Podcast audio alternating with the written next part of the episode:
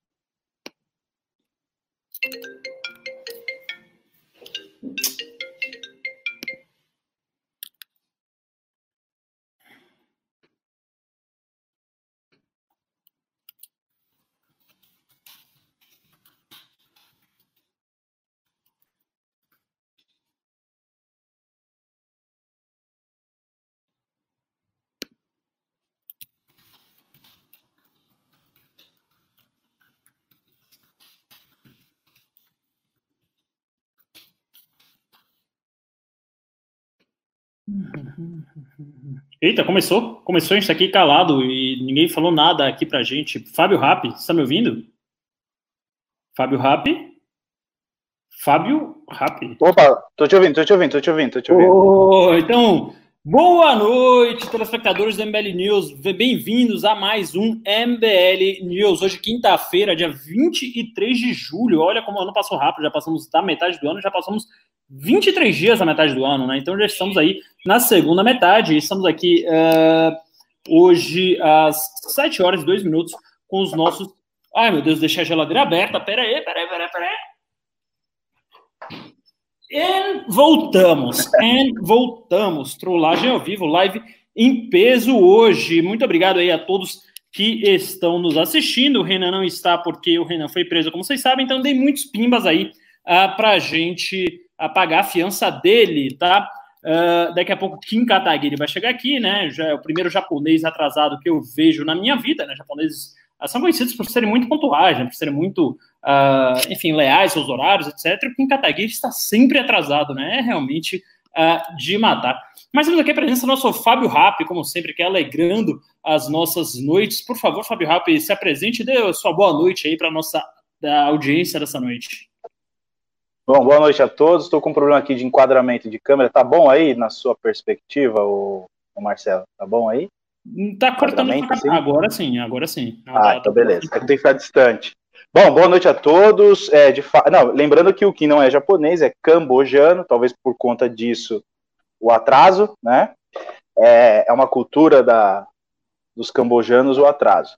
Então, possivelmente é por conta disso, né? Bom, Uh, hoje a pauta está eletrizante, pelo que eu estou analisando aqui, então teremos uma, uma, um pedaço de noite agradabilíssimo. Absolutamente é, eletrizante, pessoal. Aí a Jesse Brum, principalmente, está sentindo falta do Pedro Jacome. Realmente, a Pedro Jacome ontem fez uma participação brilhante aqui. E com certeza o nosso nobre Fábio Rapp não vai deixar por menos, vai fazer uma participação igualmente brilhante, em que pese não ter me chamado para o churrasco que ocorreu na casa dele esse final de semana, tá? Então, é, fiquei Caramba. sabendo, desfonte, saíram nos, saíram nos melhores jornais que ele deu um pequeno churrasco, uma pequena aglomeração com distanciamento social, é claro, mas aparentemente eu não estou no círculo próximo de amigos dele e não fui chamado, né? Mas vamos aqui para a pauta. Aqui para a pauta, porque isso aí. Putz, eu, vou, eu vou fazer um e vou chamar e vou chamá-lo. E se você não for, eu vou te expor ao vivo. Ok, ok, acho justo, acho justo. Vamos lá, então, uh, Fábio Rápido. O Bolsonaro hoje, ele começou o dia né, passeando de moto e conversando com os garis, né, fazendo aquela coisa super populista uh, que ele faz sempre.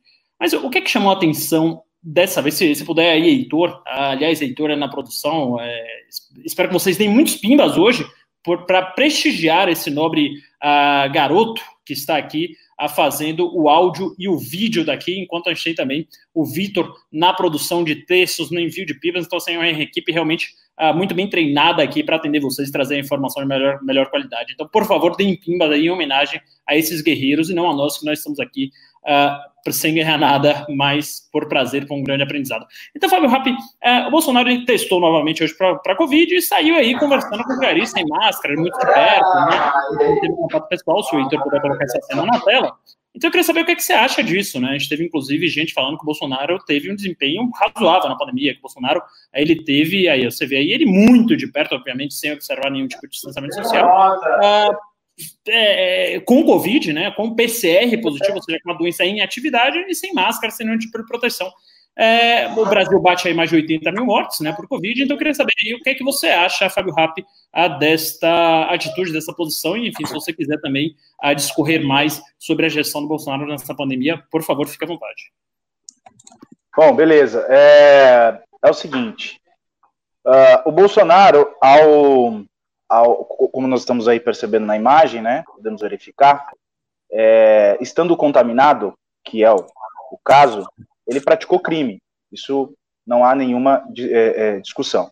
É óbvio que a gente sempre fica naquela, ah, mas isso é, é tem, tem a, a potência aí de, de talvez uh, impulsionar uh, um processo contra uh, o presidente da República? Deveria.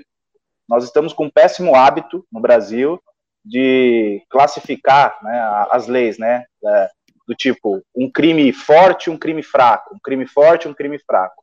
Veja aqui que ele praticou, pelo menos na minha avaliação rápida aqui, ele praticou pelo menos três, ou incorreu em três dispositivos do Código Penal, né? 131, 132, 267 e 268 do Código Penal. Depois a gente pode avançar é, e esmiuçar se for o caso. É, agora, virou rotina, né? Descumprir lei no Brasil, e, e, eu, e eu, sou um cara aí da, da, das antigas do direito, é, é, antes nós tínhamos um certo medo do Código Penal, né? Pelo menos as pessoas que têm um compromisso com a legalidade. Hoje parece que, olha, eu corri aí no crime tal, uh, do artigo tal, mas também não é tão grave assim, né? Como se não cumprir a lei e praticando um crime, portanto, não fosse algo grave. E o presidente dá claras demonstrações de uma falta de respeito com o ordenamento jurídico, o que incorre também, além do crime é, é, comum, do Código Penal, também no crime de responsabilidade, né? Então, nós vamos aqui, acho que, creio eu que no decorrer da, da live, esmiuçar um pouco melhor aí as, a, os crimes, né? Vou passar a palavra para o nosso uh, uh, maestro aqui, Marcelo. Não, Kim Kataguiri entra agora na live. Quem você quer conduzir essa live ou você quer ser conduzido? Eu, eu, eu, eu, eu, sou paulista, né? Então você já sabe que eu, eu conduzo, não sou conduzido. Então eu já vou primeiro dando, desejando boa noite aí ao nosso querido jurista especialista é, em direito epidemiológico, Fábio Rapp, e, e o nosso é, epidemiologista especialista em direito também, Marcelo Castro dando boa noite a, a ambos os nossos especialistas, é, também na, na, na, figura de quem saúdo também a nossa audiência. Pois muito bem, antes de qualquer coisa, gosto que gostaria de dizer que Rubinho Nunes, o processador geral da República, já entrou com representação na Procuradoria Geral da República contra Jair Bolsonaro. Já, já de start já é isso. Ele já vai, chegou lá, já vai entrar com mais um processo contra o Bolsonaro, assim como ele entrou com um processo contra o Lula. É, e é isso aí, e já vai ser, já vai ser encaminhado para a PGR, já vai exigir que haja é, uma resposta da PGR para este caso, né? Uh, um outro ponto que eu gostaria de ressaltar é que Marcelo Castro é um homem que acompanha com muito vigor e com muito interesse os desdobramentos do coronavírus né, no mundo e no Brasil. E, portanto, eu gostaria de que ele fizesse, se já não fez os cinco primeiros minutos de live, que acredito que não tenha feito, uh, considerações sobre o atual estado do coronavírus no Brasil, quando é que nós vamos ver o fim dessa pandemia e a condução do presidente Jair, o Messias Bolsonaro. Bom, obrigado pela oportunidade aqui, sempre um prazer aqui estar com você. É, bom, é, uma coisa que a gente tem que separar é o estágio que a gente está na pandemia e o medo que as pessoas são nessa pandemia, tá? Inclusive, isso você tem pesquisas mostrando isso, são coisas completamente dissociadas. Hoje a gente está no pico da pandemia sobre qualquer das métricas, tá? Então, ontem a gente bateu o recorde de novos infectados, quase, 60, quase 65 mil casos novos, né, só ontem, o que significa, invariavelmente, infelizmente, mais de 1.300 mortes contratadas daqui a 10 dias, tá? Pelo, pelo, uh, uh, pela infecção de ontem, que é mais ou menos o prazo médio. Então, assim, não é de se esperar uma melhora nos próximos 10 dias, infelizmente. E agora a gente está no pico do pico do pico, porque o, o que é que a gente pega? Pô, o número, o recorde de mortes em um único dia foi em abril. Né? Só que a gente está no recorde da média móvel de sete dias, que é uma medida estatística muito mais representativa. Pela primeira vez, se você pegar os últimos sete dias, quer dizer, hoje e os últimos seis, a gente tem mais de mil mortes na média. Né? Então, em sete dias, morreram mais de 7 mil pessoas. Então, isso é um pico muito mais relevante. Por quê? Porque você tem um leve atraso ali de, de é, é, notificação de casos, de óbitos, etc. Final de semana, normalmente você tem uma subnotificação muito maior. Então, você pega uma média móvel, é uma medida muito mais precisa para você avaliar essa pandemia. E agora, a gente está absolutamente no pico dessa média móvel, com 1.100 óbitos médios diários. Tá, hoje foram 1.355 e hoje foi o recorde para uma quarta, uma quinta-feira desde o começo do Covid, tá? Então a gente olha também uh, muito em termos de dia da semana, porque uh, os óbitos eles são sempre sobrenotificados às terças-feiras, porque você vai pegando o final de semana inteiro, né? E aí não dá tempo de notificar na segunda, eles notificam nas terças-feiras, notificam na segunda, chega o boletim na terça. Então a gente sempre pega por dia da semana. E por dia da semana, hoje foi a pior quinta-feira de uma da pandemia no Brasil, né? Então assim, a gente está no estágio horroroso, tenebroso, e o, Bolsonaro, não só isso, né, não, não bastasse as estatísticas, não bastasse todo esse tipo de coisa, ele mesmo está com a doença ativa no seu organismo, né, ele testou positivo lá no PCR, que mostra se, a, se o vírus está ativo, portanto, é, em condição de se reproduzir, em condição de, de, de ser a, contagiado para outras pessoas, e ele está. Então, assim, é realmente a pior gestão de pandemia do mundo, né, é o único país do mundo que depois do 50 dia os óbitos não param de crescer. Então,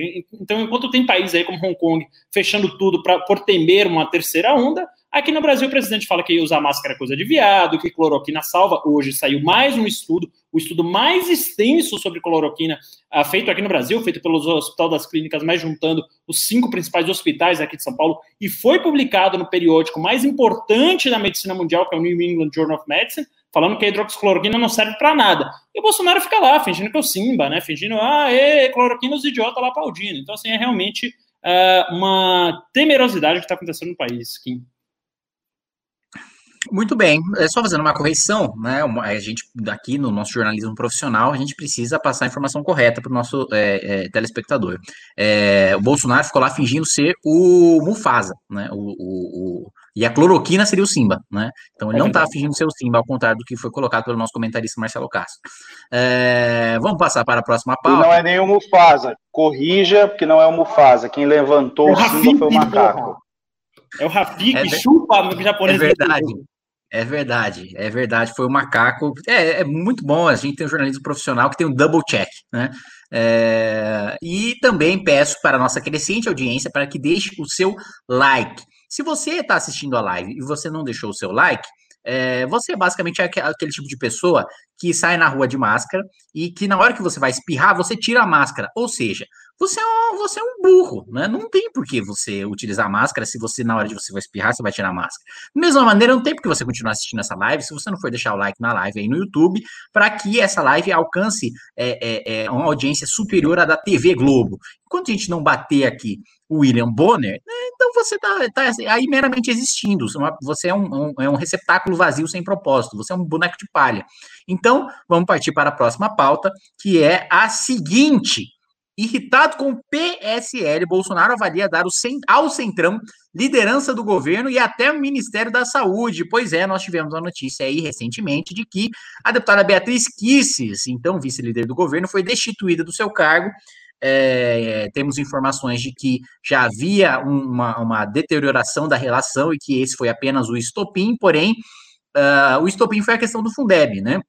O fato de é, sete deputados bolsonaristas terem votado contra o Fundeb quando o governo orientou votar a favor, constrangeu o Bolsonaro, que, aliás, foi questionado pela imprensa e respondeu irritado, falando que aquela bancada não é a bancada dele, né? Largou seus aliados, falando: ah, minha bancada não tem sete, minha bancada tem muito mais gente. Claro, referindo-se ao Centrão, e, trai, e traindo e, e, jogando aos leões o seu núcleo duro ali de sete deputados que mantiveram a posição inicial do governo de ser contra o texto. Além disso, nós temos também, sendo veiculado na imprensa, a possibilidade da nomeação de Ricardo Barros para a liderança do governo ou para o Ministério da Saúde. Ricardo Barros foi ministro da Saúde e nessa legislatura foi autor do projeto de lei de abuso de autoridade, que, aliás, limitou o alcance da delação premiada e que foi sancionado por Jair Bolsonaro, ainda que Bolsonaro, tanto na campanha como enquanto deputado, tenha sempre discursado contra constrangimento a policiais que hoje tem a obrigação é, é, de dar os seus nomes para membros de facções criminosas quando perguntados, sob pena de prisão, né? E também, um outro ponto, a limitação de delação premiada e a, a, a, o medo, o receio que a legislação criou da divulgação de rostos e, e de nomes de suspeitos de cometimento de crimes, né? Vocês devem reparar que nos telejornais e, e você tem muito menos é, rostos e nomes de crimes comuns cometidos aí no dia a dia aparecendo do que antes, em razão da lei sancionada aí por Jair Bolsonaro e proposta pelo deputado Ricardo Barros, candidatíssimo a líder do governo e ministro da Saúde. Análise política com Fábio Rappi. Bom, é, veja só, eu vou fazer aqui uma, uma defesa ao governo, tá? Me permitam. É o seguinte, é, politicamente, é saudável que a bancada que o representa, ou pelo menos que é, aos quatro cantos afirma que o representa né, no Congresso, deva seguir a sua orientação. É por isso que há um líder e por isso que há uma bancada. Ou seja, para que haja essa, essa consonância, para que haja esse, essa harmonia. E a leitura dos bolsonaristas, dos deputados bolsonaristas, leitura política é péssima. É uma leitura ah, ah, quase que infantilizada. Isso muito por conta da questão ideológica. Eles não se preocupam com, é, com a questão política. E veja, por mais que nós questionemos, e aqui talvez tenhamos ah, é, inúmeras ressalvas as, aos políticos do Centrão que o Bolsonaro está se aproximando, o fato é, ele está fazendo uma uma, uma aproximação, uma, um diálogo, estabelecendo um diálogo para, seja qual for a, ali a intenção, para se livrar do impeachment, não importa, ou para aprovar o projeto A ou B, mas ele está sinalizando. E a sua bancada, que deveria estar atenta politicamente a isso, simples, eu não acho que não é nem maldade ali. Ali foi no sopetão mesmo, é, é uma questão ideológica. Primeiro, não ler o projeto, isso ficou muito claro, ah, perdão, a proposta não lê. Segundo, é, não, não se, não se, a, a, não se comunicarem, né, seja com os demais parlamentares que compõem hoje a base do governo, incluindo aí os do, os do Centrão, ou seja, não há diálogo nenhum. E é natural que o presidente ali se sinta traído por essa base, porque fez com que o governo, na pessoa ali do presidente, passasse é, a mensagem para o, o Congresso e para a população de que ele não tem nenhuma articulação, é um indivíduo infantilizado politicamente, ele não tem nenhuma, nenhum traquejo ah, ah, com a sua base. E, e, veja, o núcleo mais duro, não é aquela base oportunista, é, peguemos aqui o exemplo do Alexandre Frota, da Joyce, etc. Não, é aquela base que está com ele até, enfim, uh, diante da tempestade, está ali do lado dele. Então, isso, para ele, de fato, soa como é, um amadorismo sem precedentes. É natural que ele fique nervoso. E a retaliação, aí é, é, uma sucessão de equívocos, né? Eu acho que ele poderia ter resolvido isso interna corporis ali, ter chamado os sete deputados e ta, talvez ele dar uma comida de rabo, enfim. Mas ele preferiu aquilo que ele faz com maestria, que é fritar em público o seu aliado e daí mandando uma mensagem ruim para os poucos que estão do seu lado desse núcleo duro. Ele fritou a Bia Kicis, foi um ato de covardia para uma pessoa, e veja, eu não, eu não gosto nem da política da, do, do, Bolsonaro, nem tampouco da, da atuação da Bia Kicis, acho dois, dois políticos ali é, é, com, uma, com, uma, com problemas cognitivos, mas o fato é, ela é uma pessoa que o apoiou desde o início e vem apoiando uh, vem colocando ali a sua, a sua pouca credibilidade em jogo e simplesmente tomou-lhe uma, uma rasteira assim de uma forma vil. Ela mesmo, em, em algum lugar aí eu, eu ouvi, não me lembro qual foi a rádio, talvez a Jovem Pan, ela deu o seguinte depoimento: não vou abandonar lá, não vou é, deixar de, de, enfim, de apoiar o presidente, mas, e aí quando você usa o mas, aí vem uma série de informações juntas, né? Mas aí ela colocou, mas fiquei sabendo de tal coisa pela mídia. É, então, é, é, já a partir disso, os demais aliados vão sentir: olha, a gente não tem cadeira cativa aqui, não. O negócio é assim: ou a gente começa a, a, a talvez ler essa cartilha aí, é, é, é, quase que em hieroglifo aí, enfim, e a partir disso começar a entender qual é a política do Bolsonaro, ou ele não vai ter problema em, em nos fritar. E talvez, é uma leitura que eu, que eu ouvi hoje é, de um analista, que não, não é não é animosidade para dar a fonte, mas de fato eu não, não me lembro, mas ele disse assim, talvez o Bolsonaro esteja dando um recado para a sua base de que ele está mudando de pele. Então é, aceitem que dói menos. Basicamente seria isso. Talvez seja uma boa leitura também. O Kim, é, só me tira uma dúvida. Eu, eu não entendi exatamente o que foi essa jogada, né? Quer dizer, os sete cavaleiros ali do Bolsonaro votaram contra o fundão e aí depois a Bia Kicis perdeu. Eu realmente fiquei confuso com esse movimento, porque sei lá, Bia Kicis não votou como o Bolsonaro queria, junto com o Felipe Barros e com o Cabo Júnior, com, sei lá, aqueles lixo todo lá, e por que ela perdeu o cargo por isso? Não, não, não entendi. Eles votaram de acordo com o que o Bolsonaro acredita, mas não de acordo com o que o Bolsonaro defende publicamente. E esse foi o erro deles. É, é, justamente essa. Tá cortando muito. Nisso que tá a acusação. Tá bem ruim aqui. Sua conexão tá, tá, tá inaudível, inclusive. Se você quer trocar para o 3G. Ou... É aqui ou o Booking tá ruim mesmo, Fábio? Rapi? O seu tá perfeito, o seu tá perfeito. É, acho que é do tá ruim, né? É, tá. Não, tá, tá, tá bem, bem, bem ruim aqui. Tá, tá inaudível, assim. Se puder mudar a fonte de alimentação. Mas você entendeu, Fábio Rappi, é, essa jogada aí, enquanto o Kim tenta se recuperar ali do, do Covid na internet dele? É. Acho que ele voltou aí? Voltou, não voltou? Bom, é, não, mas é pegando aqui só o trechinho, continuando onde ele parou, é, de fato, os sete votaram é, ideologicamente, com aquilo que Bolsonaro defende, é, pelo menos é, para o seu grupo, mas publicamente ele adotou um outro discurso relacionado ao Fundeb, ali articulado com o Centrão.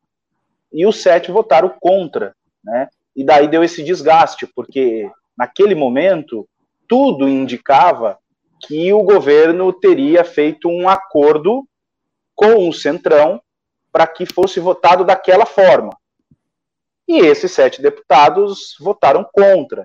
Então, qual foi a mensagem ali? A mensagem foi o seguinte: poxa, o governo faz um acerto aqui, mas a sua base, pensando aí no 7, é, votaram entendi. contra, enfim.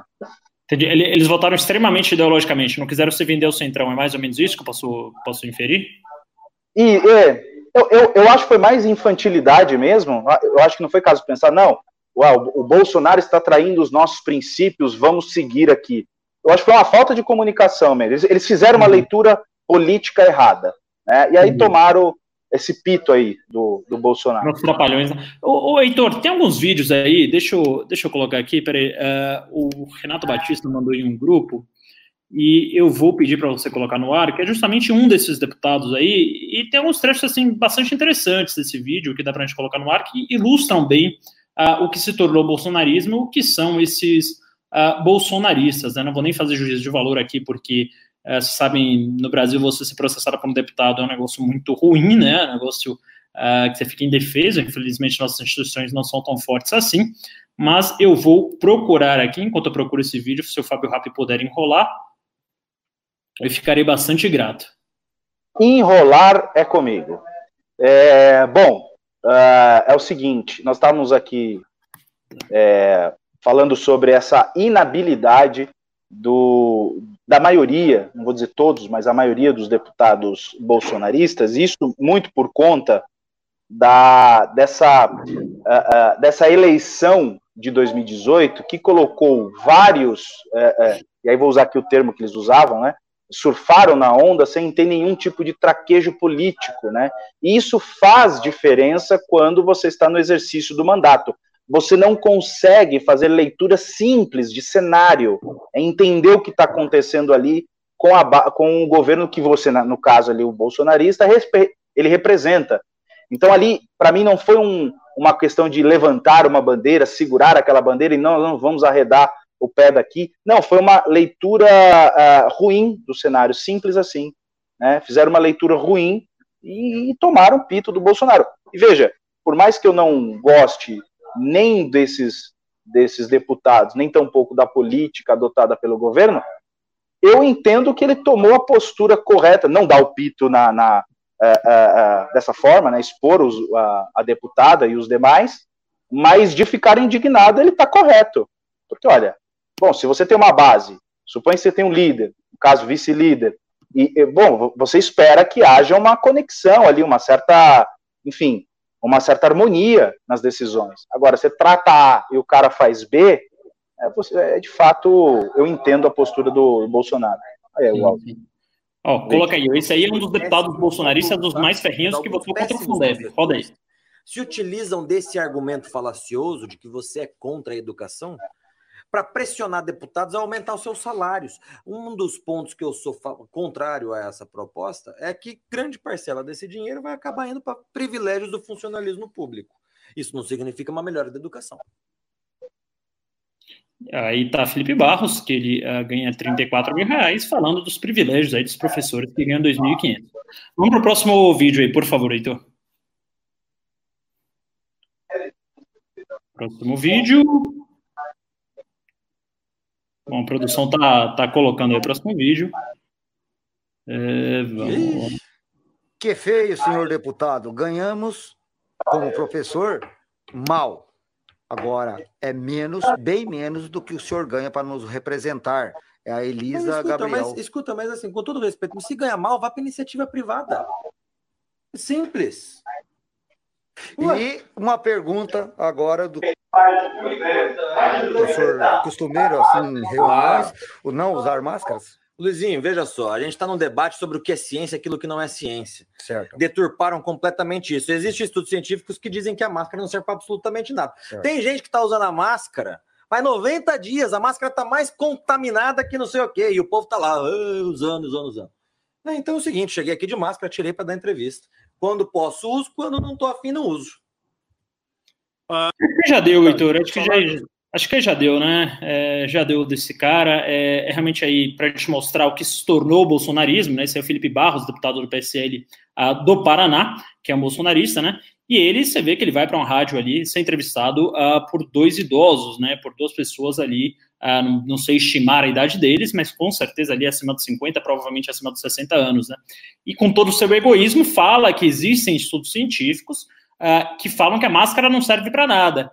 E aí eu acho que o Felipe uh, não vai ouvir essa live, né? Uh, enfim, mas se chegar nele, eu desafio, Felipe, é você mostrar um único estudo científico que fale, aí que mostre que ah, as máscaras não servem para nada, né? É, é, então, assim, é realmente de um egoísmo, de uma ignorância, de um orgulho da própria ignorância, né? Quer dizer, o sujeito ah, vai ali ah, numa rádio com idosos, né? Com risco de contaminar esses idosos, com risco de eventualmente matar esses idosos, esses idosos mas porque prefere adotar, e o Felipe eu conheço, tá? O Felipe não é um cara burro. Ele resolveu adotar a estratégia eleitoralmente, de se fazer de retardado. E aí chega lá e coloca a máscara na cara, fica tripudiando, fica, sabe, o mesmo discurso do presidente que só tem gripezinha, que só tem.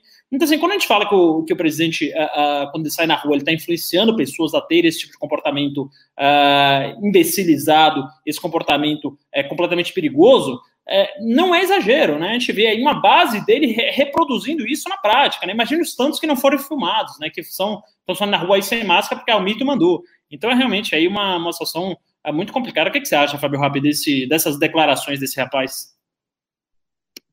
Não, eu concordo com você, acrescentaria apenas o seguinte. É, veja que curioso, numa mesma sentença ele diz o seguinte: ah, é uma questão de estudo científico, tá, tá, tá, tá, tá, tá. Aí depois ele diz, não, quando eu quero eu uso, quando eu não quero eu não uso. Bom, é científico ou não é? é então ele consegue se contradizer numa, numa, na mesma frase, né? Tamanha a, a sua, a, de fato, a sua ignorância. E há um outro ponto aí, na, e aí, enfim, fica aqui só para para a questão do debate é o seguinte: eu acho que a rádio deveria ter tomado a postura, no meu entender. É, não, o senhor não vai colocar máscara? Não, não vou. Então a entrevista está encerrada. Muito obrigado, agradeço. Sim, a, a empresa deveria fazer com, cumprir também a regra, né? Claro, ele está errado, mas a empresa fazer render o bloco lá e colocar dois funcionários é, uh, correndo ali risco de vida, de fato é, é inadmissível também. É isso aí. Uh, enquanto o Kim não volta, uh, vamos aqui para a próxima pauta, que a próxima pauta. Opa, infelizmente quem voltou, vai. Dá para me ver direito agora? Tá topzera, topzudo, topster? Infelizmente tá. dá para te ver mais nitidamente agora. Muito bem. Então vamos lá. Mandetta admite que pode ser candidato a presidente em 2022 e prega revolução. Perguntaram para o senhor Mandetta se ele se candidataria e ele disse: posso me candidatar a presidente, a vice-presidente ou carregar o estandarte de algum candidato. Essas foram as palavras dele. E também ele disse que deve fazer uma revolução na próxima década, porque essa década foi uma década perdida, né? E é fato que essa foi uma década perdida. Gostaria de primeiro, então, perguntar para girar a nossa mesa aqui de análises a Marcelo Castro MC. Marcelo Castro MC, nos diga, Mandetta, presidente, Moro vice, é uma chapa que tem viabilidade eleitoral? É uma chapa que de fato se constrói? Eu acho que sim. Uh, eu sinceramente acho que o Mandetta teve uh, um, uma gestão muito boa ali à frente do Ministério da Saúde. Acho que as pessoas estão carentes de pessoas técnicas. Eu não acho que mais que a gente vai ter em 2022 uma eleição da renovação pela renovação. É, então eu acho que o Mandetta ele pode se viabilizar. Claro, pesa contra ele a enfim, a questão dele ser um pouco taxado de velha política, porque por já ter tido dois mandatos de deputado, por ter feito todo esse tipo de coisa, mas tudo isso ah, não vai, é, na minha opinião, sobressair a excelente gestão que ele fez no Ministério da Saúde, né? A ponto de que hoje a gente está esperando, a gente está com esperanças de que o Bolsonaro entregue o Ministério da Saúde ao Centrão, que pelo menos tira da mão desses lunáticos que estão tocando ali o Ministério ah, desde que saiu o Nelson Teich, o oncologista Nelson Teich, né? Então a gente é, fica na esperança que o Bolsonaro entregue, entregue novamente, enfim, que entregue ah, ao Centrão uh, Ministério da Saúde na figura do Ricardo Barros, que foi um bom ministro, né? Foi, já foi ministro da Saúde durante o governo Temer, ele economizou aí cerca de 5 bilhões de reais em revisão de contratos, etc. Teve uma gestão austera, os índices de, de saúde todos melhoraram, e tenho certeza que faria uma gestão técnica e não ideológica, como faz todo o governo Bolsonaro, né? Então, assim, é, eu praticamente gosto da chapa, gosto também a do Moro ser a, a parte integrante dessa chapa, em que pese o vice no Brasil ter pouquíssimas funções, a função realmente a mais decorativa do que tudo, mas que passa uma mensagem muito boa de que vai voltar ao combate à corrupção uh, no Brasil. Né? Então, o Mandetta é um cara ilibado, um cara que não teve uh, nenhuma condenação, acho que, se não me engano, teve alguma ação de improbidade administrativa quando era secretário uh, no estado dele, que, se não me engano, é Mato Grosso, mas enfim, é uma coisa bem pequena, é um cara carismático, é um cara que acho que consegue se comunicar muito melhor com o grande público do que o próprio Moro, né? O Moro, é, ele é muito bom escrito, ele é muito bom despachando, mas quando ele vai falar, vai ali na frente das câmeras do microfone, acho que não, não se sai tão bem. Então, eu acho que Mandetta e Moro é uma grande chapa, uma chapa que, a princípio, é, eu acho que, inclusive, é, nós, enquanto movimentos, poderíamos até considerar aí, não apoiar a, a, publicamente, até porque acho que o movimento não pode fazer isso enquanto pessoa jurídica, mas, enfim, é, endossar, pelo menos, porque acho que é uma grande, uma alternativa, a princípio, me parece uma boa alternativa ao governo Bolsonaro. Fábio Rapp, e aí? Mandetta e Moro? Direita antibolsonarista representada por ambos ou não? Tem chance de vencer o PT ou não? Bom, é, eu, eu, eu, particularmente tenho alguma dificuldade ainda em, em uh, ver o, o, o, Moro como um candidato. Acho ele ainda um indivíduo é, despreparado para é, o cargo. Né? Não que nós é, tenhamos tido alguém preparado, mas a ideia é que se é que se tenha uma pessoa melhor. Né? Então, eu não acho ele ainda, uh, na minha avaliação, um indivíduo preparado. E me preocupa também a questão de, de alguma maneira, a gente sempre tenta deslocar todos os nossos, as nossas uh, frustrações, tira de um lado, joga para outro e deposita toda a expectativa e etc. para uma única pessoa como se fosse um salvador. Mais uma vez, eu vejo esse movimento, né? daquela época saía do PT, né, do, na figura do Lula, se deslocar, demorou um tanto, até que achou ali o Bolsonaro, e agora, mais uma vez, a saída é o Moro. Não vejo ele como uma saída, eu vejo ele como uma possibilidade. Né? É mais uma possibilidade. Mas ainda eu acho que outros nomes hão de aparecer. Não acho que a atuação do Mandetta tenha sido brilhante, eu acho que ele foi apenas um indivíduo razoável. Né? O que se espera de um médico razoável na posição de ministro da. Mas não fez nada extraordinário, como o Serra, por exemplo, em que pese não, não, não tenha sido um médico, foi um ministro da saúde extraordinário. O Mandetta não foi esse cara, né? Então, assim, eu, eu acho que eles, eles precisam ainda ser testados, talvez no debate um pouco mais, pelo menos para que eu consiga ali, de alguma maneira, vê-los como uma, uma, uma, uma saída plausível ao bolsonarismo. Mas eu acho que nós poderíamos construir uma saída a, a, a, é, do bolsonarismo e, não necessariamente isso implica dizer é, depositar numa, numa outra a, única pessoa, né? Ou seja, olha, agora vamos seguir o Moro, porque é o Moro que vai. Eu não, eu não acredito mais nisso. Não acho que essa seja a, que, que isso faça parte do amadurecimento político da sociedade. Eu acho que isso é um retrocesso a gente sempre fica nesse efeito é, é, pêndulo, né? A gente avança um pouco, mas volta muito, né? Nessas, nessas questões é, de sempre depositar num, num indivíduo. Eu acho que a gente precisa, primeiro, essa questão que o, que o, o, MBL decidiu adotar, de dialogar com todas as frentes, eu acho que isso é uma das saídas. É assim que a gente vai é, conseguir adquirir esse amadurecimento. E aí, talvez, outros atores sociais apareçam aí, né, políticos, perdão, apareçam nesse processo e nos colocam. A gente está muito preso, né? É, ali, olha, vamos pegar um cara que tem ali como. E veja, não é nenhuma pauta anticorrupção, ele é um indivíduo penalista apenas, né? É, então, não acho que ele é uma grande saída, ele só é um penalista.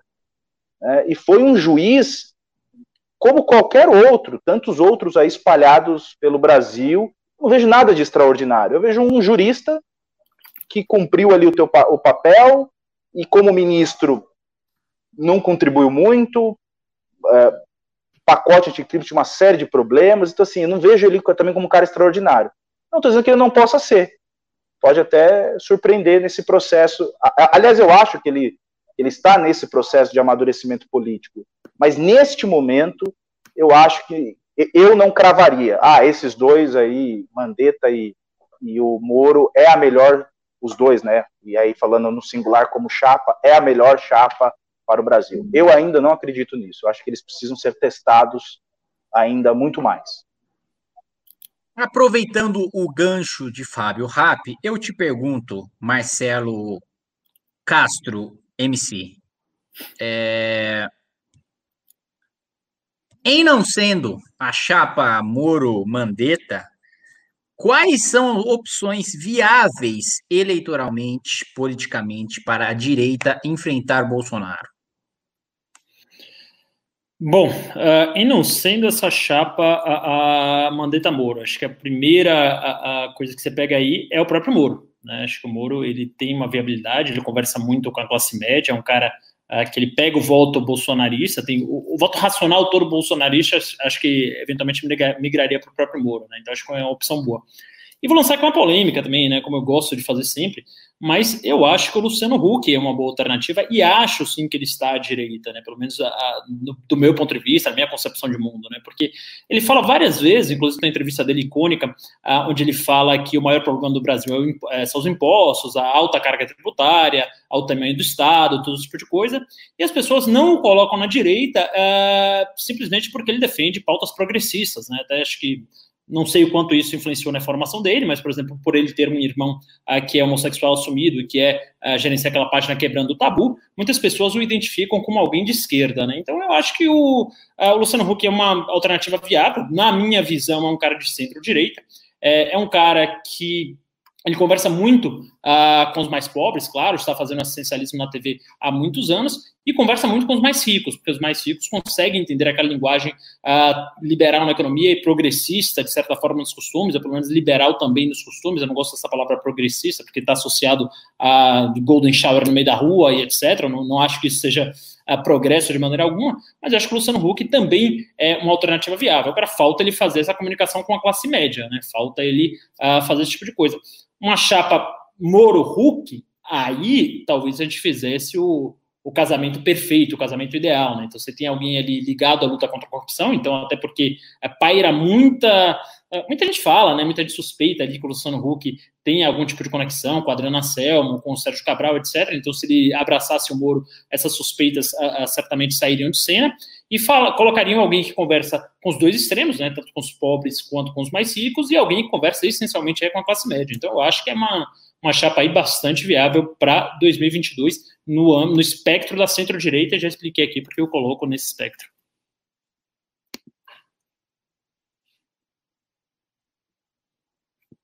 Opa, Kim, Rap, tá, você tá mudo. Kim, você tá mudo. É, aqui nos comentários a gente pode ver que o apoio à opinião do Marcelo Ravena é maciçamente nulo, né? Ninguém, absolutamente ninguém, concorda com a opinião dele sobre Luciano Huck, sobre Moro Huck, enfim, é uma posição assim que realmente. Mentira. Eco, o mensageiro ecoou, de fato falou: Moro Huck seria interessante. Só ecoou nas paredes da casa de Marcelo Castro, MC, na sua grande casa de pessoa rica, é, mas para fora dela parece que não ecoou. E, e justamente com isso nós vamos partir para uma última pauta e que a fala de Marcelo Castro MC vai sim reverberar. Pauta sobre coronavírus. Ministro da Saúde Pazuello volta a se confundir com as estações, né? Lembrando que ele já falou que uh, os problemas do norte e do nordeste do país com o coronavírus estavam relacionados ao fato de que eles estão no hemisfério norte, né? Ali do lado do Canadá e tal é, da Rússia, né? Tá ali do lado. Imagina, você pega ali um busão de Sobral para o Kremlin, ali é duas horinhas, tá ali perto. Ele voltou a errar né, em relação a estações, o que pode parecer um erro trivial, porém, quando a gente fala sobre combate ao coronavírus, é crucial, porque no inverno mais pessoas ficam gripadas, mais pessoas morrem em razão da diminuição da, é, é, da, da, da, do sistema imunológico, do enfraquecimento do sistema imunológico. Muito bem. Ele disse o seguinte, o excelentíssimo. A curva de contaminação depende de muitos fatores. Depende, no caso do Sul, em que estamos caminhando para o inverno, estamos no inverno, começa agora, né? Dia 21 de julho. É o momento mais crítico para as doenças que vêm das contaminações de vírus. Nós estamos já no inverno desde 21 de julho e o ministro ainda acha que ele precisa se preparar para o inverno do sul, que já está acontecendo há, há um, mais de um mês. Né? Então, é basicamente isso, Marcelo Castro, gestão Pazuello. Ainda dá para salvar? Ainda dá para fazer alguma coisa? E ainda esquecendo o Pazuello, qualquer um que assuma o ministério da saúde nesse momento consegue fazer alguma coisa? É, veja, primeiro eu, eu, queria que a produção colocasse aí a foto do Pazuello com a máscara hoje, né? Que aí você já vê se isso é ministro sério ou não, né? Aquelas máscaras caricatas, que é metade o Brasil e metade qualquer outra coisa caricata, assim. Então, é, o, o, problema aí não é nem confundir a data, né? Acho que você mesmo, agora, quando você foi falar, uh, você falou julho duas vezes. Você falou, ah, o inverno começou há mais de um mês em 21 de julho.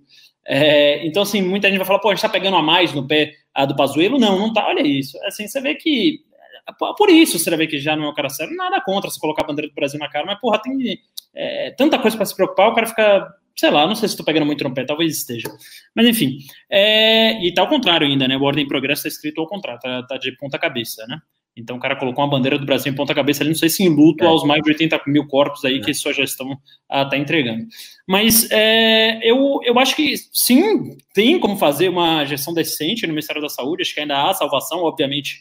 Ah, os, as mais de 85 mil famílias foram dizimadas, e daí já tem mais de 30, 40 mil que infelizmente sairão só pelos contaminados, falando isso estatisticamente mas é, é, antes tarde do que nunca, mas nunca é tarde, né? Isso é uma, uma frase uh, de botequim, de para-choque de caminhão, uh, mas que eu acho que vale nesse caso também. Tipo, assim, pô, não é porque já morreram 85 mil pessoas que a gente vai deixar a uh, Deus dará, que vai deixar a Pazuelo dará, que vai deixar a, a Bolsonaro dará, né? Então, é, acho que ainda há chance sim, acho que, por exemplo, uma gestão do próprio Ricardo Barros, a quem não tem nenhum apreço especial, levaria, tiraria um pouco da ideologia do Ministério da Saúde, que é o que está levando, no fim das contas, a tantas mortes, né? Que é essa coisa do Bolsonaro ficar idolatrando a cloroquina, como se Rafik o fosse, né? Que é o nome do macaco lá do Simba, dele ficar falando que usar máscara é coisa de viado, etc., e colocar alguém lá com pulso firme. Falar, Bolsonaro, seguinte, aqui você não manda, aqui a pasta é do Centrão mesmo, e aqui, agora, a partir de agora, a gente vai fazer política pública séria, baseada em evidências, baseada no que deu certo aí uh, no resto do mundo, né? Então,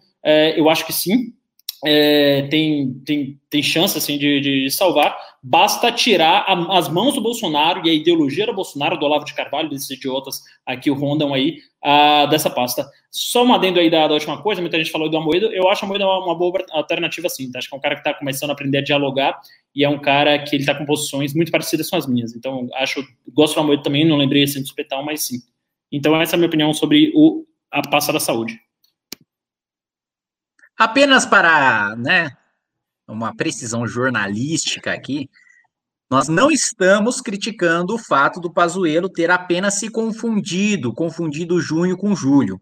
Nós estamos criticando o fato de que, na fala dele, ele deixa claro que ainda não sabia que nós já estamos no inverno. Ele diz: olha, a gente está chegando no inverno, né? Ele, ele ainda pergunta: a gente está chegando no inverno, né? Ele diz o né. né? O né não é meu, não é minha licença poética, é do Pazuello.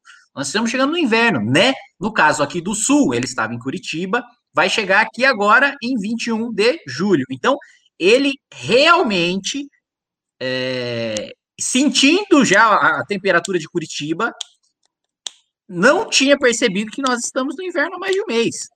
É assim, não, é, isso aí não é nem um erro de uma questão de ministro da saúde, é, é uma questão de, de, de sensibilidade física, assim, de você sentir frio. Sim. Por favor, Fábio Rapp. Eu percebo que o Pazuello tem coisas que ele não, não, não domina muito bem, né? Além de saúde, agora questão da, da divisão das quatro estações, a, a, até sensibilidade realmente, né, aquela mais singela, de sentir frio, não consegue. E a entender que o Nordeste fica próximo do Polo Norte, logo deveria ser frio. São essas coisas que assim, nós já aprendemos a, a, a aceitar o, o absurdo. Né? Se nós voltássemos no tempo, não muito tempo, há quatro, cinco anos atrás, metade dessas, desses acontecimentos é, do atual governo e essas frases malucas, se estivessem tais frases na boca da Dilma, por exemplo, nós estaríamos assim embasbacados, dizendo nossa que absurdo, veja é, em que é, quem comanda o Brasil. Mas nós aprendemos com o Bolsonaro o que é lamentável, né, porque isso é fruto do bolsonarismo. É, não dá para você dizer que todos os militares são parecidos ou pensam como Pazuello, tem a, a, essa, essa quase essa indolência é, é, é, mental né, para coisas aparentemente óbvias, né, isso não representa assim absolutamente nenhuma fração das Forças Armadas. São pessoas capazes. Né?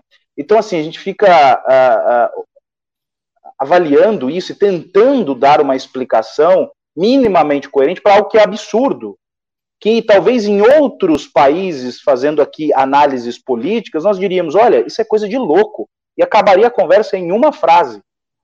Não dá para admitir esse tipo de comportamento, mas nós aprendemos. Eu disse, me recordo, que no, no passado, logo no Golden Shower, quando ocorreu, eu falei: aí está o precedente para a, a, a, a aceitação dos próximos absurdos dizia à época: se nós não rechaçar. rechaça, eita, não vai sair a palavra. Rechaçar. Ajuda aí, pô. Obrigado. Rechaçarmos. Isso agora. Rechonchudo. É, rechonchudo. Se nós não fizermos isso agora, naquela época, é, nós vamos abrir um precedente que nós vamos numa crescente. A ponto de, por exemplo, o vídeo que passou aí de um deputado é, bolsonarista brincando com a máscara, é, o presidente levantando o remédio e fazendo ali. Vocês estão dizendo que ele fez alusão ao filme, né? Eu sei que, isso é uma brincadeira, mas para mim ali tem algo muito mais é, é, ligado à religião, né, como se estivesse levantando a Eucaristia no ponto mais alto do, da missa, né, fazendo verdadeiramente essa alusão. Então, é, é gravíssimo, nós aprendemos a, a, aceitar esse absurdo naquela frase clássica de ah, é o jeito dele. E aí isso se espraiou para os, para os outros ministros. Ah, é o jeito desse governo. Ah, é só uma. Não, não é. Isso é absurdo. Nós teríamos que insistir que isso é inadmissível para um governo. Mas, infelizmente, parece que parte da população ainda é hipnotizada. Aliás, eu ouço uma coisa muito curiosa. Em algum momento faltou talvez uma explicação. Quando você interpela esse, tipo de comportamento, faz ali uma objeção, é, você sempre ou lê ou ouve alguém dizendo assim: ah, você está sendo politicamente correto. Ou seja, ligaram de alguma maneira o politicamente correto com algo de, em ser razoável. Veja, ser razoável não é ser politicamente correto, né? E, e, mas fizeram essa associação. Nós somos incapazes hoje, inclusive, de apontar esse tipo de comportamento sob pena de ser imputado a nós a pecha de politicamente correto, de olha, vocês estão dando mais crédito a coisas que não têm tanta importância, mas é de pouquinho em pouquinho que esses absurdos, se, eu acredito, que é uma das dos motivos do fracasso político que nós estamos vivenciando. É, já dizia o ditado, né? De grão em grão, pedra bate na água mole no ferreiro do pau. É... Vamos passar para os pimbas. É isso mesmo, produção? É isso mesmo, Kim! É, nós temos 1.321 pessoas assistindo e, portanto, vocês vão fazer o que? Vocês vão deixar o like, porque nós só temos 834 likes aqui na nossa live, agora 835 lives, e nós precisamos de mais porque este o, o, Marcelo Castro ele disse que só volta a participar do MBL News se nós tivermos mais de mil likes nessa live. Então vocês precisam. Aí, aí você tá puxando um dislike, né? Aí o pessoal vai você... dar dislike, vai tirar do like e colocar no dislike. Vocês precisam. É nada, tá, mano? Vertiginosamente crescendo os likes. Eu falei que tava 850, já tá 920. Negócio explosão. As pessoas querem Marcelo Castro MC. É, muito bem, nós vamos começar a ler os pimbas aqui. E libi, Rodolfo Brandão mandou 10 reais. Vocês que entendem de economia, preciso levantar uma grana alta para fazer investimento. Como arrumo a um custo baixo? Dá uma luz aí. Entendo nada disso. Marcelo Castro é, é, um dos únicos membros ricos do Movimento Brasil Livre, para quem não sabe, é multimilionário, né? É, nem adianta fazer essa cara que você sabe que você é um rico, inclusive você sente culpa por ser rico, e inclusive ficou rico no mercado de capitais, ou seja, sem produzir absolutamente nada, como diria o filósofo pós-socrático Felipe Neto. Por favor, Marcelo, responda o, o, o Rodolfo Brandão. É, queria falar que primeiro que eu fiquei rico uh, com a lavagem de dinheiro dos 400 milhões de reais do MBL, né? Eu fui um dos principais lavadores aí disso aí e acabei ficando ali com a parte para mim. É, mas uh, eu acho que hoje, como os juros estão tão baixos, né? A gente está aí com a Selic de 2% ao ano, 1,75%, é, se não me engano, tá? Não, não lembro esse número de cabeça estava 2,25 em 75, enfim, nessa banda você consegue um crédito barato com todos os bancos praticamente, né? A partir do momento que você consegue a aprovação do crédito, crédito em banco hoje está muito barato. É, o problema é que eles não querem dar para projetos que não vão se sustentar durante a crise. Mas para bons projetos, está tendo dinheiro fácil, está tendo dinheiro barato e está tendo dinheiro abundante. Então acho que você não vai ter problema em banco uh, normal, não. Kim, você está no mudo. Você tá no mudo. Então, então Marcelo Castro simplesmente mandou você ir lá e, e, buscar um banco, né? Ou seja, o comentário dele não serviu para absolutamente nada. É, o Mylon Souza mandou cinco reais, não falou nada. Muito obrigado, Mylon Souza. É, o Eduardo Perales mandou 18,90. Kim, você não vai ao Pânico defender o MBL? Força MBL. É, eu fiquei de ir, e aí cancelaram, e aí não fui mais. E aí, não, não, não sei o que aconteceu, só sei que foi assim. É, Flávio Schmeil mandou 4,99 dólares. É... Kim cata a palavra de baixo calão, Maru é o melhor político brasileiro. Esperamos ansiosamente para que ele possa se candidatar a presidente. Já tem nosso voto, parabéns. Não, não vou me candidatar, não, vou para a iniciativa privada ganhar dinheiro e abraço para vocês. Uh, depois que me aposentar do mandato de deputado.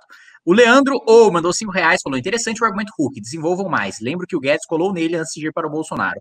Argumento Hulk por Marcelo Castro MC, para ser destruído pela nossa audiência, por favor. É verdade, vamos lá. Em 2019, o Hulk dá uma entrevista aqui para a Folha de São Paulo falando que o principal uh, problema do Brasil são os altos impostos, né? Que ele, como pagador de impostos, ele seria, esse seria o principal problema que ele resolveria. Em uh, ah, 2020, saiu uma matéria, não, desculpa, em 2017, saiu uma matéria uh, no Valor Econômico dele falando da proximidade dele com Paulo Guedes, né, que o Paulo Guedes estava ali tutelando ele para uma possível candidatura ali em 2018, quando ganhou o Bolsonaro, ele acabou desistindo ali na última hora, então assim, mais um sinal de que é liberal, e agora há pouco, uh, deixa eu pegar aqui de quando esse artigo, bom, ele não está datado, na verdade porque não tem o paywall, ele certamente está datado, mas é uh, um artigo muito recente aqui que ele fala, se tributar grandes fortunas, acho que o dinheiro escapa do país, ou seja, ele dá reiteradamente declarações de ser um liberal na economia. Né? Então, acho que isso é praticamente inconteste. Todas as declarações dele são absolutamente nesse sentido. Agora, é, por que as pessoas não gostam do Hulk, tem tanta algeriza e pegam tanto no pé dele? Eu, sinceramente, não sei. Eu acho que, número um, deve ser porque ele é da Globo, as pessoas estão com essa coisa de Globo lixo, que a Globo manipula, e que a Globo isso, a Globo aquilo. Eu, sinceramente, acho que todo mundo já tem é, capacidade suficiente para absorver informação, filtrar aquilo que é verdade, aquilo que não é. Então, acho que esse é um argumento bobo, desculpa, é o cara ser da Globo, não ser da Globo, a organização que ele trabalha ou não. E o segundo é porque ele defende pautas uh, liberais, uh, não só politicamente, mas é, é liber, liberdades individuais, né? Então ele defende isso com muito afinco. Então acho que ainda tem um pouco desse viés conservador, acho que isso está inerente em todos nós. Eu, por exemplo, não tenho vergonha alguma de falar que, sei lá, cerca de 10 anos eu era um homofóbico clássico, né? Da minha criação é toda muito conservadora, eu vim da Bahia, etc. Meus pais são muito conservadores, muito religiosos, e hoje eu mudei muito nesse sentido. Então, é, eu acho que muitas pessoas têm um pouco dessa algeriza Luciano Huck, porque ele defende ferrenhamente o direito a, das, dos homossexuais, ferrenhamente a, esse tipo de coisa, e as pessoas acabam olhando assim como, sei lá, uma pederastia, um negócio sujo ali, os conservadores. Mas se você parar para analisar, eu sinceramente não vi nada que desabone, ah, não, mas o cara tem amizades problemáticas. Porra, isso é, é, é, que nem minha mãe quando era adolescente, falando, ah, não, seu amiguinho ali é problemático, né? Enquanto não tiver nenhuma relação é, financeira, que ele burlou alguma coisa, que ele fraudou alguma coisa, o cara tá no barco do Joesley, cara, como é que ele ia saber? Assim, não, não tô dizendo que ele sabe que ele não sabe, mas é, é uma relação muito distante para ser teogeriza. Eu, sou, eu, como sou um cara muito racional, eu estou lendo aqui tudo que ele publicou. Tudo que ele publicou foi no sentido de liberdade econômica e liberdade individual. É um cara que me agrada, é um cara que ele fala com os pobres, ele tira muito voto do PT, que para mim é um negócio importantíssimo. Né? Então ele vai lá naqueles rincões lá no Nordeste, as pessoas amam a Luciano Huck, onde o PT teve 80% dos votos, Piauí, Ceará, Bahia, eventualmente, e conversa com super ricos, colocando um, um Sérgio Moro aí no meio para pegar a classe média, eu acho uma boa candidatura sim, cara, sustenta aqui minha posição. Aí, Marcelo Castro mostrando que é uma criança birrenta, que apesar de todos os fatos aí, continua com a sua opinião. É, eu peço que você mande pimbas, você precisa mandar pimbas, por quê? Porque o Fábio Rapp, ele é um advogado muito caro, nós precisamos pagar o, o Fábio Rapp, e sem dinheiro de pimba, a gente não vai conseguir pagar o Fábio Rapp. Aí, o que, que vai acontecer? Vai todo mundo ser preso perpetualmente e pegar pena de morte, porque sem a defesa do Fábio Rappi, é, até medidas inconstitucionais seriam tomadas contra a gente, inclusive pena de morte. Então, é preciso pagar o Fábio Rappi, então mande o Pimba. Lá bailar isso aqui é Pimba. É, muito bem. O Luiz Carlos Sales mandou cinco reais, falou: Deputado Felipe Barros, formado em 2015, manda professor trabalhar, mas nunca saiu das costas do Estado. A Sayuri Giro mandou, adoro abacate. Não gosto de abacate, não. O Tenente Bigodes mandou cinco reais. Como está o calendário de eleições municipais? Estou no aguardo de ver o Arthur debatendo com outros candidatos. Acho que o Marcelo Castro está sabendo aí já de, de, redes de televisão entrando em contato. É isso mesmo, produção? Já, já, já, os debates já estão sendo marcados? É isso aí? Você que é um cara que está por dentro de tudo, eu não sei que sobre debates específicos, não sei. O calendário mudou de todo 45 dias, mas sobre debate, rede TV, não, até porque não sou candidato majoritário e não estou na campanha do nosso querido Arthur. Mas é, é um bom nome, um bom nome. Ou seja, o Marcelo não sabe de nada, mas é, tudo indica que as TVs já estão entrando em contato com os candidatos e já estão marcando os debates previamente, até onde eu sei. É, e é para mandar pimba. Mandem pimba. Pimba! Tacaoca. Tacaoca e deixa o like aí na live que já bateu mil, que significa que as pessoas querem Marcelo Castro na live. Takaoka mandou 3.060 ienes e mandou Katagiri Kim. É o meu nome escrito em japonês. É, para quem não sabe, Kim significa ouro em japonês. Inclusive tem um castelo de ouro que é o castelo do Kim, porque é um castelo de ouro. É muito bonito, inclusive tem uma foto, postei já uma foto minha lá no, no, no, no meu castelo de ouro. Perguntei se podia levar uma lasca e falaram que eu basicamente seria preso e morto. É, o Diogo Rosanelli mandou 20 reais. Falou, após mais um estudo agora nacional com 667 pacientes em 55 hospitais, coordenado por dois hospitais renomados, confirmando que a hidroxicloroquina cloroquina não tem efetividade e justificaria um crime de responsabilidade do governo. E para isso nós vamos falar com o nosso queridíssimo advogado jurista é, Marcelo Castro. Eu, não, o crime de responsabilidade vai pro RAP, mas o. Foi, foi só, não, foi só para zoar o Fábio, que, ele, que eu já falei que ele disse advogado jurista, ele já, ele já destravou o microfone todo prepotente, achando que ia chamar ele, eu fiquei com raiva que resolvi te chamar. vou, vou, vou, pedir pro meu assistente jurídico uh, responder essa, porque essa é muito fácil. Vai lá, vai lá, ô Capinha. O que, que o Rap tá que fazendo? Que isso, velho? Cara, pra simular que eu, que eu, não, que eu não, não, não, desativei o microfone, pra você achar que eu sou arrogante, eu não tinha é, desativado aqui, eu não ia conseguir enfiar o dedo por aqui e, e desativá-lo. Bom, não, tem crime de responsabilidade sim. Né? Aliás, eu acho que é mais fácil. É, a, a... Teve uma foto aí que postamos no início da live, né? Ele em contato com pessoas ali, em razão da, da uh, de testar positivo, já configuraria ali para mim crime comum, crime de responsabilidade. É, eu estava até aqui pesquisando se é, a, a, cloroquina, não em tempos de pandemia, se ela vem, se ela é vendida com receita controlada. Isso eu confesso que eu não sei. Tirando o, o período aí da pandemia, tá? Ela tomou esse protagonismo. Se antes disso ela era por receita controlada, que haveria aí até outros problemas, inclusive por conta disso, né? É como se eu viesse, eu, imaginando que eu fosse o Alquim, melhor, que é um, um político começasse a vir a público e fazer propaganda para que pessoas usassem um determinado remédio que é controlado e requer a atuação prévia de um médico, né? Incorreria também em outro ilícito, né? Então eu só, eu só não sei se ela é remédio controlado, né? É, mas o fato é que neste período, indiscutivelmente, incorre em crime comum e também em crime de responsabilidade. Não só isso, nós entramos com representação antes mesmo de ter o estudo. Você. É porque é o seguinte: o, meus dois caras juristas aqui me corrigem se eu estiver errado, mas toda decisão, todo ato administrativo precisa ter uma fundamentação, e a fundamentação do ato administrativo vincula o agente público que tomou aquela decisão. Só o fato de não haver comprovação científica da eficácia da cloroquina e o Bolsonaro mandar produzir em massa já é o suficiente para ele estar cometendo crime, já é suficiente para o ato administrativo protagonizado por ele ser ato ilícito, porque precisa ser fundamentado em pareceres técnicos, né? A, a, a discricionariedade da política está em você escolher qual parecer, em você escolher qual posição mas não há posição, não há estudo conclusivo que justificasse a produção de cloroquina por 10 anos. Né? Então, mesmo antes desse estudo, ele já poderia ser responsabilizado, a gente já representou ele por isso. É, Pimba. Leandro Ou mandou 5 reais. Exato. Hulk, junto com Dória, Mandetta, Muro e outros potenciais presidenciáveis, foi destruído pela militância dos tios do Zap. É, o Hiller Viana mandou queria, 20 reais. Comente, comente. Deixa eu registrar aqui. Eu... Não, não, eu só queria registrar aqui na. No, enfim, na, no momento eu não fiz. Eu refletindo aqui o que o Ravena acabou, é, falou sobre o Hulk, e, enfim, e talvez se aliando ao, ao, ao Moro ou a um outro, eu, eu concordo com ele. A leitura política está correta.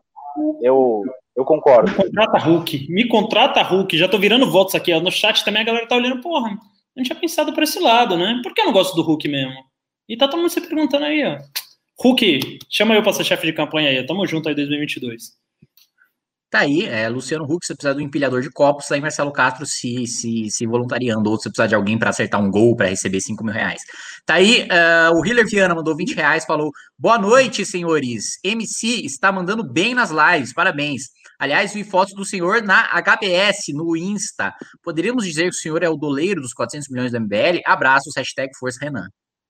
Primeiro que não é HBS, HBS é dos dinheiristas, né? Daquelas pessoas que só ligam para dinheiro, que é Harvard Business School. Estava na HKS, que é Harvard Kennedy School, que é pessoas que pensam políticas públicas, pessoas que colocam uh, uh, suas habilidades em prol da sociedade, não em prol de egoísmos como uh, dinheiro, dinheiro, dinheiro, né? Inclusive a HBS, que fica do outro lado da ponte lá, que é a Escola de Business de Harvard, é, tem sempre essa rivalidade, assim, a gente passa esnobando, tipo, nossa, olha aqueles caras, só tem dinheiro na cabeça, são tão pobres que só tem dinheiro e a gente, é, é, é, do outro lado da ponte, lá em, Boston, né, um lado é Boston, outro lado eu esqueci o nome da cidade, somos os intelectuais, as pessoas estão fazendo a diferença para a sociedade. Então, por favor, nunca mais confunda a Harvard Kennedy School com a Harvard Business School. A gente, a gente, a gente, gente aonde, cara? Você é um brasileiro puta, da Bahia, a gente de Boston, ah, te catar. Hum, Harvard Business School, Harvard Kennedy School, Harvard Business School, Harvard Business School, Apainho, Acarajé, Business School. Ah, membro da aristocracia baiana, privilegiado, criado a leite com pera, ovo maltino, falando aí, achando que, que entende alguma coisa, formula política pública, nós, é bibibibi, papapá. Toma vergonha nessa sua cara, ô Marcelo Castro. É, vamos lá. É...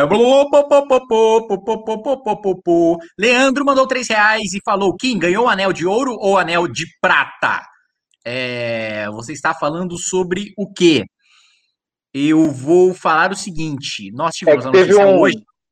Ah. Nós tivemos a notícia hoje do deputado Capitão Augusto distribuindo anéis é, banhados a ouro, né, para os parlamentares. É, eu, inclusive, pessoalmente, por um dever meramente jornalístico, fui perguntar muito educadamente para o capitão Augusto. Capitão Augusto, é verdade que você está dando anel para todo mundo?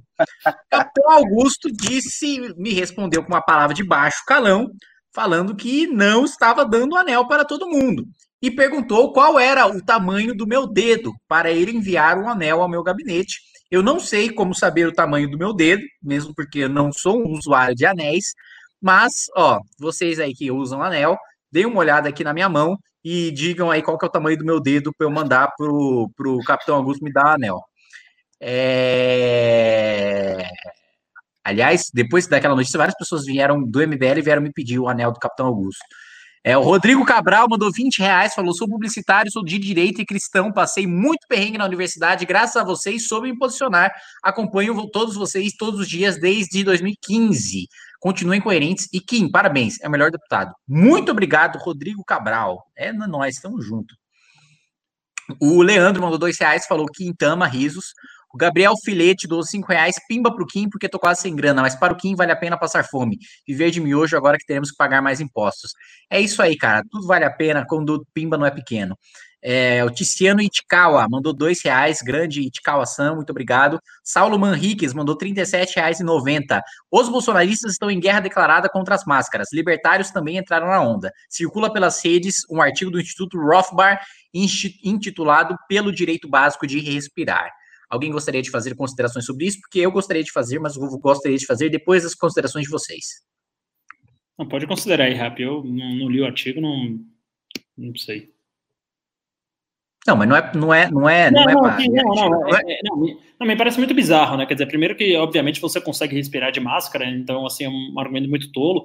E todos os liberais aí, é, é, desde Locke, sei lá, que o Kim gosta de citar muito, falam que o Estado liberal tem que proteger três coisas nessa ordem, né? Que é a vida, a liberdade e a propriedade. Então, obviamente, é, você pode abrir mão de alguma liberdade quando for para proteger a vida, inclusive no mais liberal dos estados, e todos os autores liberais ah, vão nesse sentido, né? Outro dia eu postei aqui um, um trecho de um de um livro do John Stuart Mill também, que ele uh, fala exatamente isso, uma analogia muito clara com esse uso de máscaras. Enfim, não existe nenhum autor liberal que vá sustentar esse tipo de coisa, né? Então é um, um devaneio dos libertários, aliás, um devaneio absolutamente egoísta e insano, e enfim, é, já, já, deu de libertarianismo também, né? Eu, eu fui libertário também, é, comecei na faculdade, mas tipo, já deu, né, desses caras.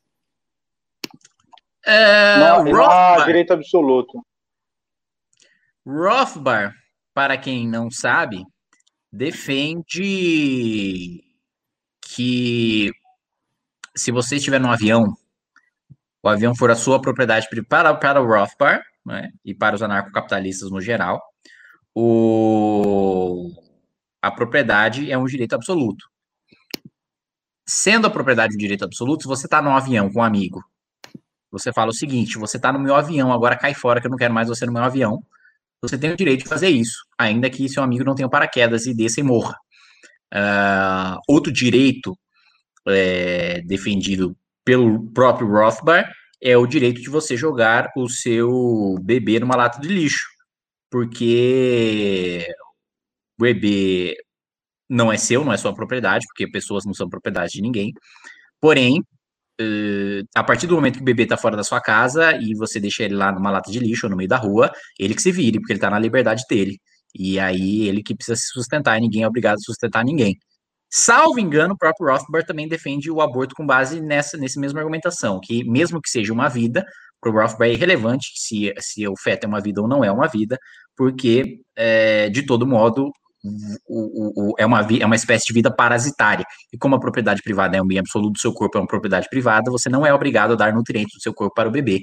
Logo, você pode abortar. É, de todo modo, já foi respondido pelo Marcelo Castro. Minha posição não é libertária Rothbardiana, mas é uma posição liberal. E a posição liberal é muito clara no sentido de que a sua liberdade de andar na rua sem máscara não é maior do que o meu direito à vida. Uh, próximo Pimba, do Celso Célio Opeso, mandou cinco reais. O Thiago Cardoso mandou 20 reais, pimbinha para comprar pipoca. Muito obrigado, Thiago Cardoso, vamos comprar pipoca. Leandro Ou mandou 10 reais. Kim, como você acha que vai ficar a relação da base ideológica com a destituição da Kisses? Bolsonaro não está tratando muito mal os aliados, vídeo Bebiano, Joyce, Seis Minutos, etc. Sim, e vai pagar um preço por isso é, já está começando a pagar. Hoje, o Alan dos Santos comparou o, a perseguição contra a perseguição, né, a destituição da Bia Kicis no, no, governo Bolsonaro com o que o PT fez com o deputado que foi contra o aborto, né, que foi expulso do partido e etc.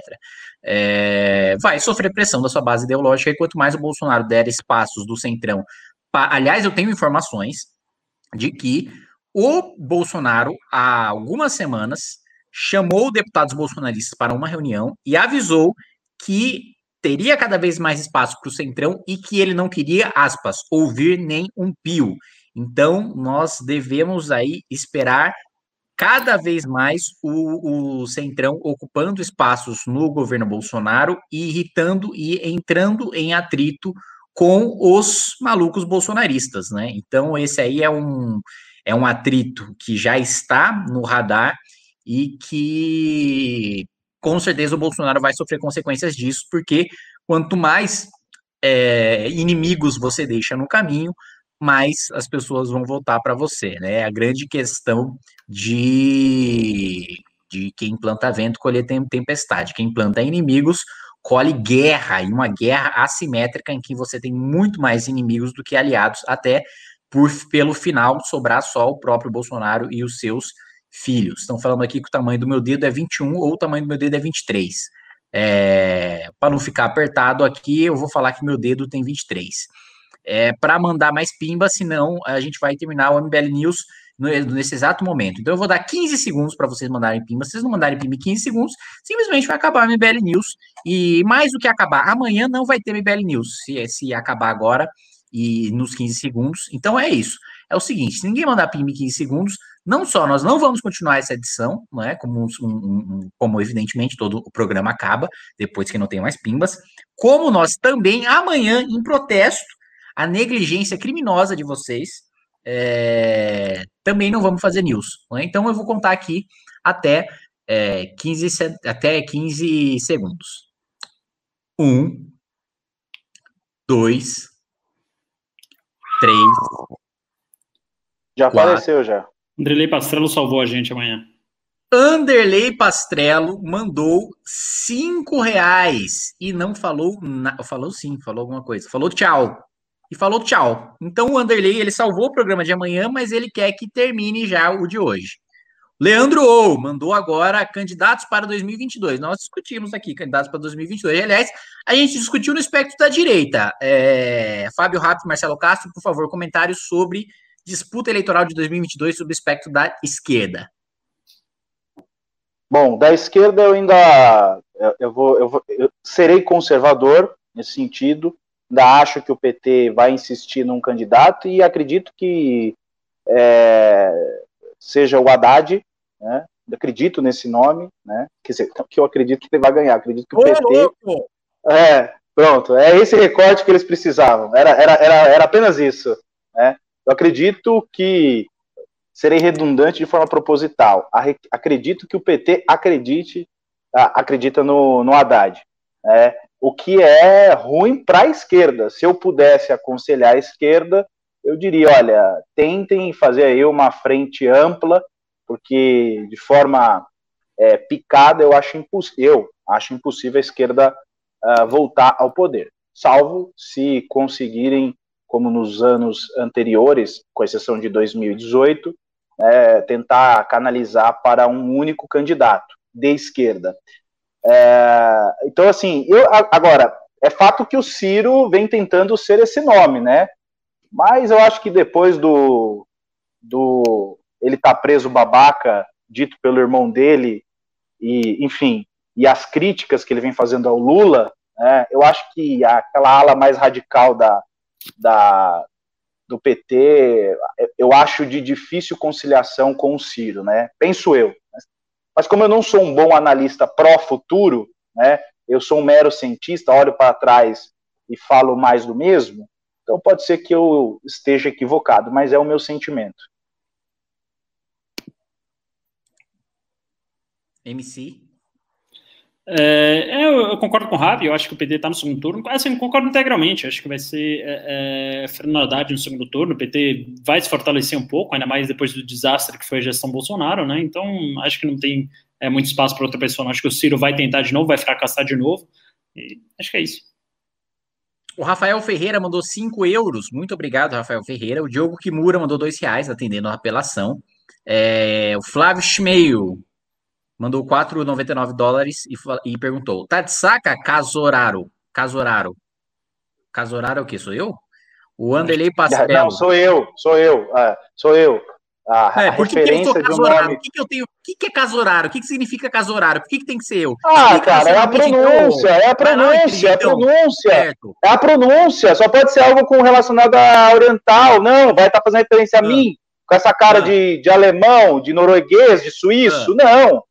É, é você, ah, pelo amor de Deus, ó, sem cara de, de, de, advogado trabalhista picareta que fica lá na, na porta da, da, da fábrica tentando fazer o funcionário enganar o patrão.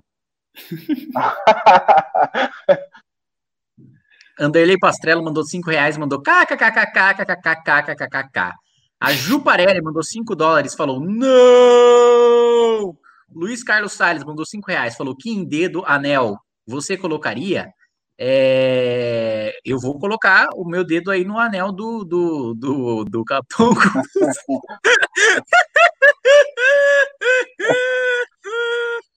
oh, não tenho maturidade para isso, não, cara. O Thiago Cardoso mandou. O Olavo aprova essa aproximação com o centro? Pergunta para o Olavo que você vai ver o, o, centro que ele vai te mandar. O Eliseu Silva do cinco reais. Muito obrigado, Eliseu Silva. Diogo Rosanelli mandou cinco reais. Kim, você chegou a falar com o Guedes sobre as privatizações? O que achou da reforma tributária ter sido entregue pela metade? Eu parei de falar pelo Paulo Guedes é, a partir do momento que o Paulo Guedes falou: olha, vocês precisam de moderação. Aí eu falei para ele, meu amigo, olha para quem você trabalha. Você realmente está pedindo para a gente moderação? Aí acabou a nossa relação. É, o fato da reforma tributária ter sido entregue pela metade é a covardia do Paulo Guedes e do Bolsonaro, que não querem bancar, que eles defendem a CPMF. É, o Michel Menezes mandou dois reais. Vocês nem leram o meu no início do programa. É culpa do Heitor, com certeza. A Gata Tuta mandou 20 reais. Pimba, porque o Kim está bem inspirado hoje. Muito obrigado, Gata Tuta. O Eduardo Souza mandou 5 reais. O, o Heitor falou aqui, teu cu. Não, o seu. Você que errou, a culpa é sua. É... O Eduardo Souza mandou 5 reais. Kim, Moro não aceita fazer uma live com você? Aceita. Ele tá, eu tô, pedi ele ficou de ver agenda. Dois reais. Chantagem para lavar din-din funcionou demais. É, já adicionando mais um crime aí pro nosso grande hall. É, de novo, o, o teu cu do Heitor. Uh, o Jonathan Ferreira mandou dois reais. E o debate dos presidenciáveis da direita? Haverá? Vamos fazer, é nosso projeto, queremos implementá-lo. Leandro Ou mandou cinco reais. Dúvida: qual o estrago de uma chapa presidente Ciro vice Haddad pode provocar? Primeiro, eu acho impossível. Eu acho que o distanciamento do Ciro com o PT é, é, não tem volta. E o PT está num projeto bastante hegemônico de querer combater a aliança PDT, PSB, é, PCdoB que está se formando. Aliás, existe um zoom, zoom, zoom aí do Flávio Dino se filiar ao PSB, para ser candidato do PSB e ser esse candidato de, de, de, de, de frente ampla, de, com maior apoio da esquerda. É, mas, caso essa chapa é, realmente ocorresse, aí Ciro presidente e Haddad vice, eu acho que facilmente venceria o Bolsonaro. E a gente precisaria de uma chapa de direita forte para fazer frente a essa. O Hiller Viana mandou 5 reais. Exercício intelectual, Kim. Supunha, supunhetemos que Bolsonaro venha fazer a passagem espiritual. Desenhe um panorama político. A passagem espiritual é bom. É, desenhar um panorama político caso Bolsonaro faça, faça a passagem espiritual. Cara, é, vai ter uma composição do Mourão com o Congresso para fazer um governo de transição. Acho que a gente vislumbra um cenário parecido, mas pior do que a gente teve com a transição do Temer. Por que eu digo pior? Porque o Mourão não tem um décimo da experiência política de articulação que o Temer tem como presidente da Câmara duas vezes, né? E presidente do MDB durante 10 anos, coisa que, politicamente falando, é extremamente complicado.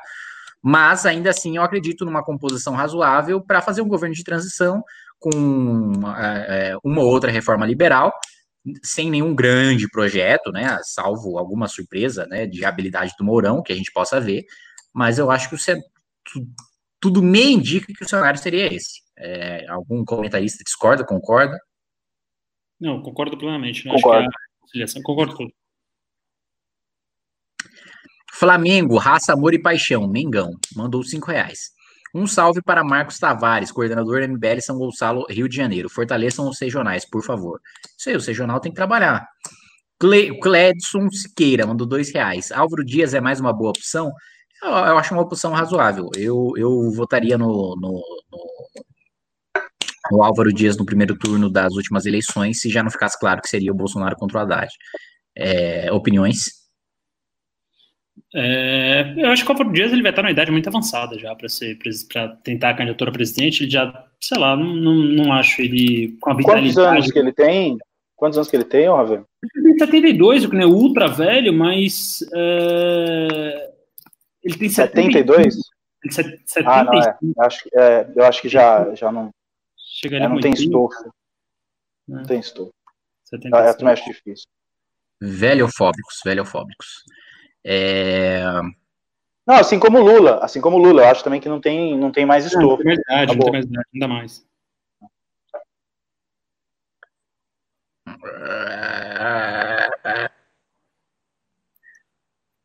A gente recebeu uma Nossa. doação de dois. A gente recebeu uma doação de.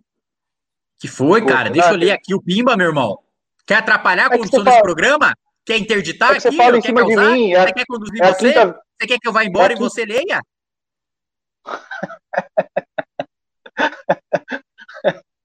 Ô, oh, tô sendo boicotado aqui, ó. Ô, Heitor, se você não me quer, eu vou embora, cara. Não precisa, eu vou embora. Quer que o Fábio Rápido conduza? Deixa o Fábio Rápido conduzir, cara. Faço questão nenhuma de estar tá aqui sendo produzido por você, Heitor safado.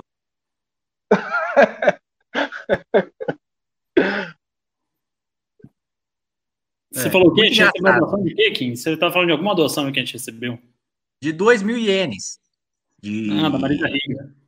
Da Marisa Riga, grande Marisa Riga. O Clayton Jonatas mandou 5 reais. Será que vão me prender por causa do meu cincão de hoje? Tomara.